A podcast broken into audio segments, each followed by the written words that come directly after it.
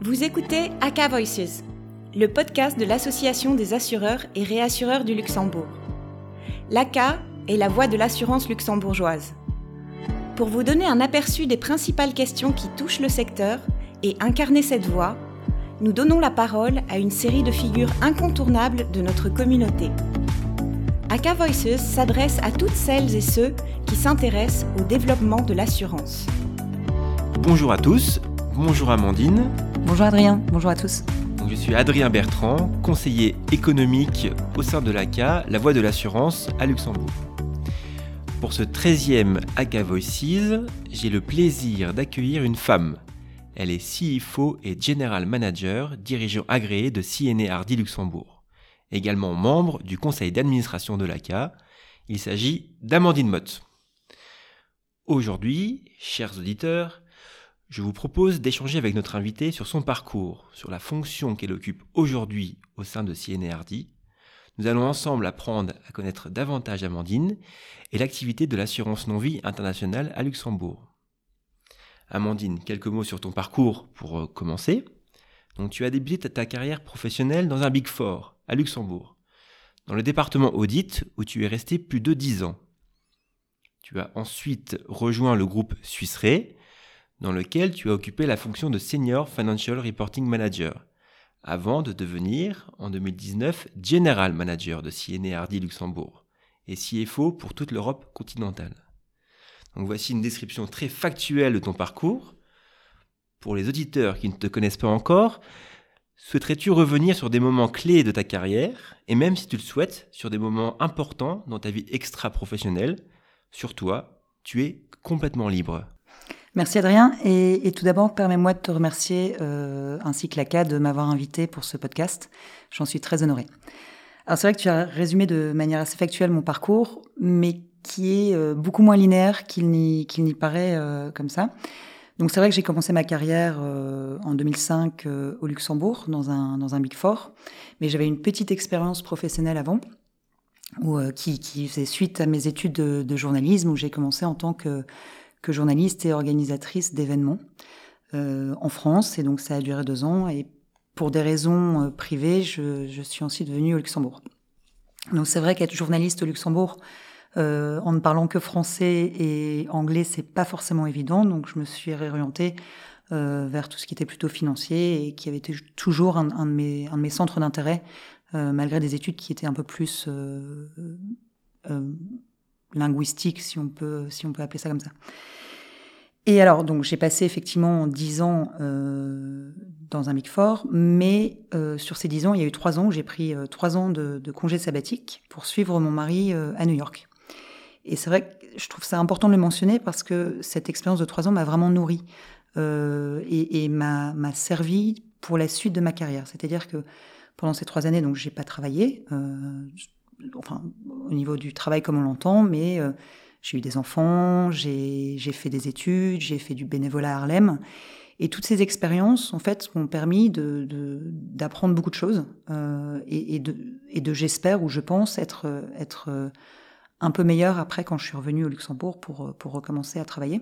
Donc notamment sur des valeurs de voilà de d'humilité par rapport par rapport à certaines choses ou également des valeurs de de voilà de, de, rien n'est rien n'est grave et, euh, et voilà donc d'être un peu plus à l'aise euh, et, moins stressé. Donc c'est vrai que j'ai trouvé que c'était une expérience qui m'a énormément enrichi euh, et donc j'ai passé quand, je suis revenue donc je suis revenue dans, dans le cabinet d'audit. Et puis je suis partie pour entrer dans le monde de l'assurance. Donc chez Suisse qui est, que tout le monde connaît et qui est vraiment une, une société que j'aime beaucoup euh, et après trois ans, donc euh, avec le Brexit, il y, a eu, il y, a eu, toutes ces nouvelles compagnies qui sont arrivées au Luxembourg et donc qui, cherchaient des qui cherchaient des, des gens dans les dans les dans les départements risque, compliance ou, ou finance. Et donc j'ai été recrutée par CNA pour pour devenir le, le directeur financier de la société au Luxembourg. Et huit, neuf mois plus tard, le, la personne qui avait été recrutée pour, pour être le CEO est partie et donc c'est là que, euh, en interne, on m'a proposé, on m'a proposé son poste en plus du poste que j'occupais de, CFO. Et donc c'est vrai que depuis 2019, euh, j'ai cette double casquette euh, CFO et General Manager, et donc aussi dirigeant agréé de la, société. Donc c'est vrai que c'est un parcours qui est qui est pas forcément linéaire et typique, avec une expérience qui est plutôt récente dans, le secteur de l'assurance. Mais, mais, mais c'est un secteur que j'aime beaucoup, donc euh, je suis, j'espère y rester encore euh, quelques années. Merci Amandine de, de te livrer euh, sur ton expérience personnelle et ne pas te limiter juste à ton, ta carrière professionnelle.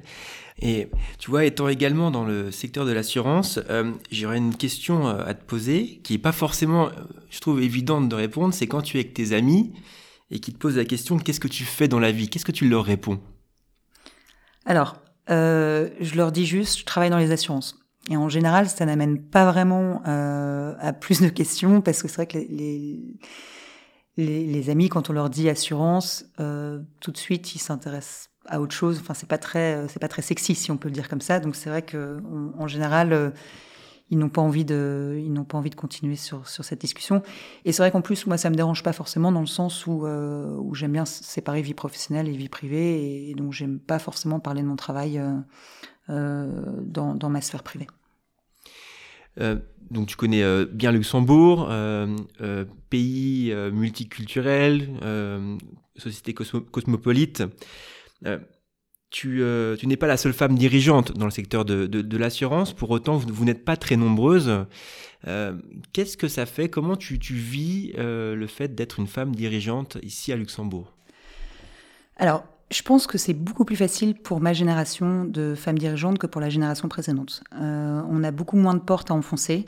Et, j'en suis reconnaissante à la, génération de femmes précédentes parce que vraiment elles ont enfoncé ces portes-là. Et j'ai, pour ma part, pas eu l'impression que c'était difficile euh, d'être une femme et d'a- d'accéder euh, à, ce poste de responsabilité.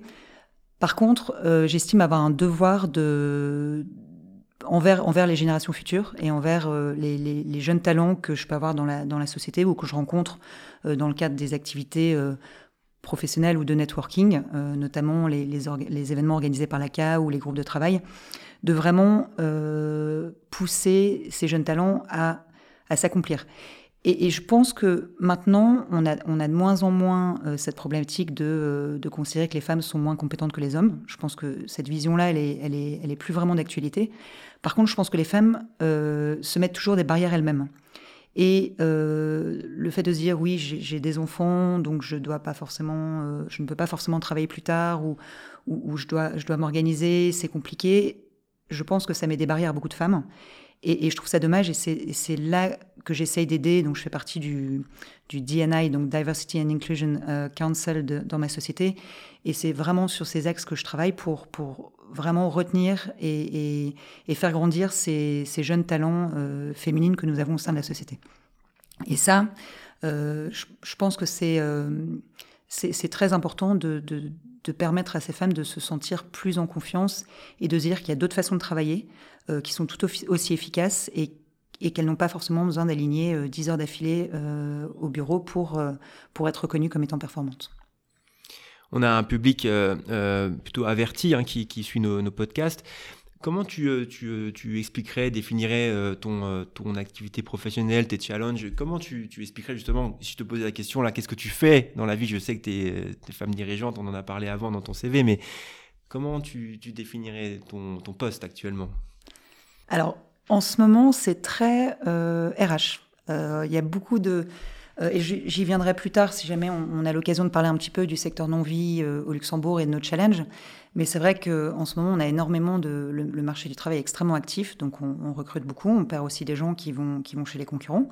On, perd aussi des gens qui, qui décident de, de changer complètement d'orientation professionnelle suite, euh, suite à la pandémie qu'on a eue et, et, peut-être l'envie de, de, de pas mal de, gens de se recentrer sur, sur d'autres valeurs que la valeur travail euh, comme étant la valeur première. Donc j'ai par exemple le, le responsable de gestion des risques à Londres qui a décidé de, de redevenir agriculteur. Donc toute sa famille était agriculteur et il a décidé de, de repartir dans cette voie-là. Donc c'est vrai qu'il passe de la City à Londres à à une ferme dans, le Sussex ou je ne sais où. C'est assez intéressant. Mais, et c'est vrai qu'on doit, euh, on doit beaucoup s'adapter en, tant que, tant que société d'assurance. Qui, on est quand même sur des vieux modèles euh, d'emploi et, de, et de façon de travailler. On doit s'adapter euh, à la nouvelle génération qui, qui, qui a envie de travailler différemment. Donc c'est vrai qu'en ce moment, c'est beaucoup de, beaucoup de relations, enfin, de, de, de, de de discussions avec mes équipes. Donc j'ai des succursales un peu à travers l'Europe, donc je, voyage beaucoup. Le, on, peut voyager depuis quelques mois, donc j'en profite pour rattraper un peu le retard. Et donc il y a aussi toute la définition de la stratégie 2022 et plus tard pour continuer à profiter de, des, des bonnes conditions du marché en ce moment. Et si on s'intéresse un peu plus à, à CNRD, comment tu, euh, tu, expliquerais le type de produit, type de couverture d'assurance que, que, propose ta compagnie? Comment Est-ce que tu pourrais m'en dire plus? Oui, oui, tout à fait. Alors, on est, on est un, assurant, un assureur non-vie. Donc, on, on, couvre essentiellement tout ce qui est euh, corporate, donc des sociétés, euh, plutôt middle market.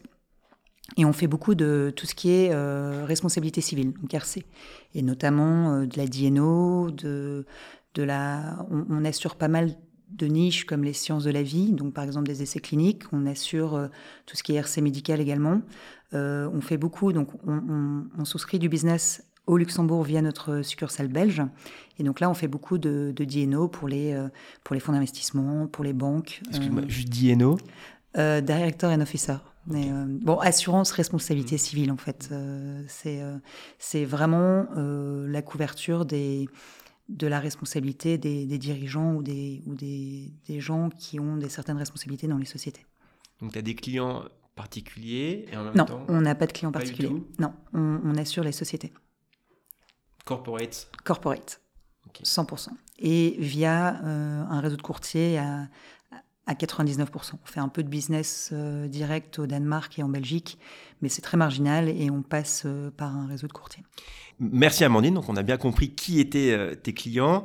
Toi, tu es arrivé à, Luxembourg suite au Brexit. le fait que le Royaume-Uni ait quitté l'Union européenne a eu comme conséquence et comme impact d'élargir le paysage assurantiel luxembourgeois.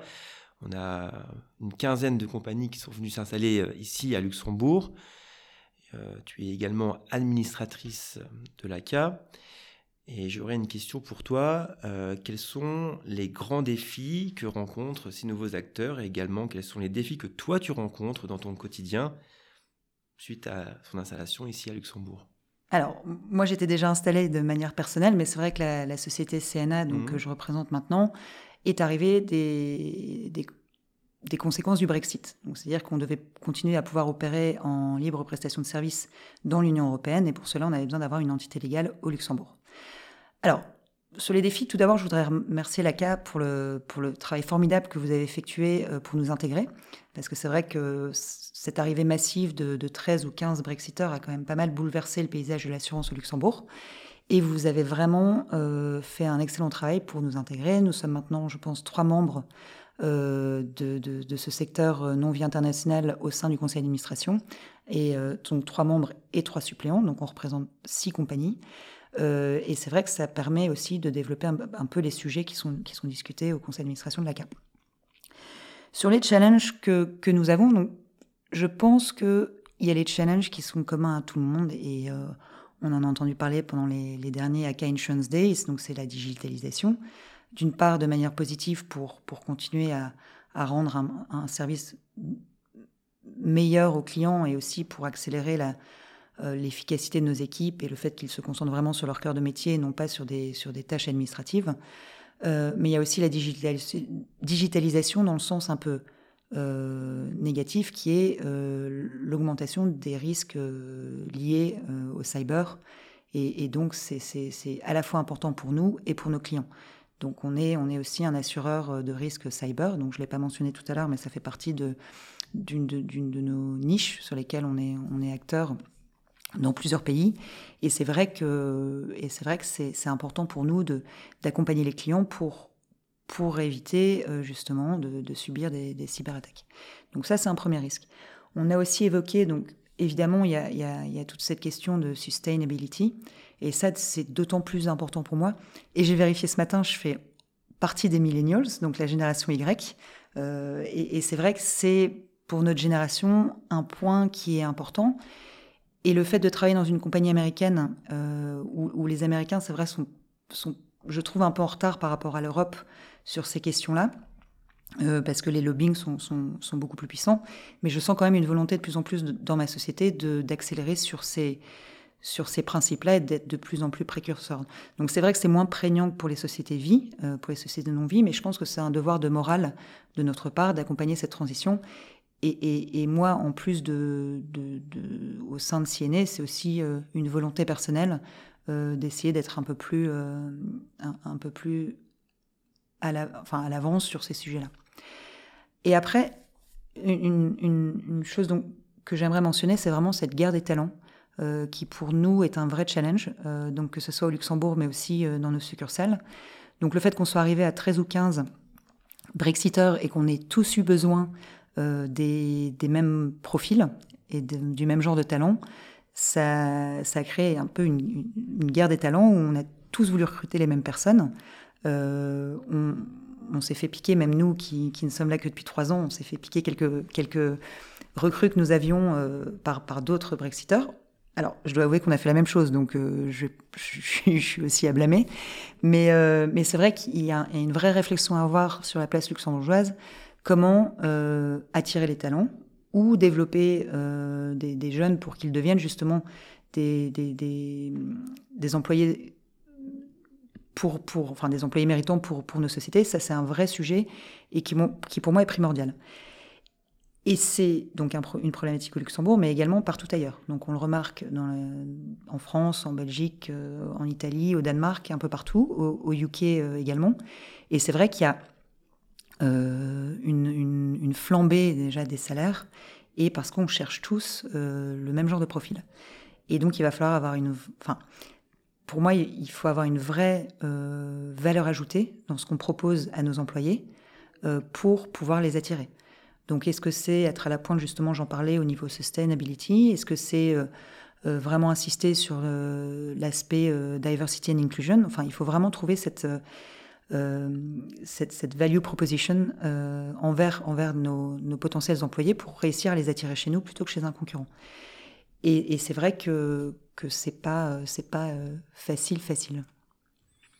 Cyber, finances durables, ressources humaines, guerre des talents. Donc euh, j'ai bien entendu toutes ces thématiques qui sont pour toi les, futurs grands défis euh, à mener. Alors si je peux peut-être en ajouter encore un, euh, excuse-moi je te coupe, mais je pense qu'il y a, y tout, tout cette, question de la, LPS, donc, où il faut que le Luxembourg arrive à préserver le, le, marché unique et qu'on puisse continuer à opérer en LPS, parce que sinon ça signera sans doute la mort de la non-vie internationale au Luxembourg. Et ce sont également, bah, au sein de l'ACA, tu le sais, euh, de, aussi de, nombreux groupes de travail qui travaillent sur ces problématiques euh, euh, qu'on a citées précédemment. Également un, gros challenge pour, pour, pour nous au sein de l'ACA, permettre de, de, venir subvenir aux besoins de nos, membres. Euh, tu l'as dit, hein, ça fait déjà plus de trois ans que vous êtes installé ici euh, à Luxembourg. Je parle de CNE Hardy Luxembourg. Est-ce que justement le Luxembourg répond toujours aussi bien euh, à, vos besoins, à tes besoins? Alors oui, et, c'est intéressant parce qu'il n'y a pas longtemps, je relisais les notes que j'avais prise en amont d'un panel dont j'avais fait partie sur le Brexit il y a deux ans. Donc c'était organisé par, euh, euh, par l'APCAL, je pense. Et, donc on expliquait avec plusieurs autres panélistes pourquoi on avait choisi Luxembourg et, pourquoi on était satisfait de notre première année euh, ici. Et, en relisant ces notes, c'est toujours le cas. Donc on est toujours extrêmement content de, de cet aspect international qu'on trouve au Luxembourg, du pragmatisme du régulateur, mmh. euh, du fait d'avoir une, association euh, qui soit forte et qui nous épaule, euh, et de la stabilité politique et, économique du pays. Mais c'est vrai qu'on fait quand même attention, on suit de près les évolutions réglementaires. Euh, et je pense que Marc euh, l'a très bien dit pendant la Insurance Day. Donc c'est important de, s'assurer que l'environnement et le contexte va continuer à être favorable, pour, notre entreprise. Merci Amandine. On arrive à, la fin déjà de, notre euh, podcast. Peut-être avant de finir, on aime bien finir par une question encore plus personnelle. Alors, tu réponds si tu, tu le souhaites, mais est-ce que tu as des animaux domestiques Et si oui, comment les appelles-tu Et je, ne pose cette question tout à fait euh, innocemment. je pense savoir de qui ça vient. Euh, donc je vais répondre à la question. Euh, donc j'ai un chien qui s'appelle Atlas. Jusque-là, rien de rien d'extraordinaire. Bon, j'ai également quatre poules qui étaient dans mon, dans mon programme Sustainability, justement, pour être un peu plus écologique et, et, et, leur donner nos, nos restes. Et j'aime bien la politique, donc c'est vrai que je m'intéresse pas mal à ce qui se passe dans le monde. Donc on a, sur cette base, on a appelé nos poules donc Angela, Hilary, Mélania et Kamala. Et donc le prochain, si tu as un coq, tu l'appelleras euh, Olaf. Euh, voilà, par exemple. Merci Amandine. Je te remercie pour euh, ta disponibilité, d'être livrée à l'exercice et d'avoir autant partagé avec nous aujourd'hui. Encore bah, merci, bonne journée. Merci à toi Adrien. Au revoir. Merci d'avoir écouté Aka Voices. Nous espérons que vous avez aimé cette interview. Pour l'écouter à nouveau ou la partager, rendez-vous sur le website aka.lu sur la rubrique Aka Voices.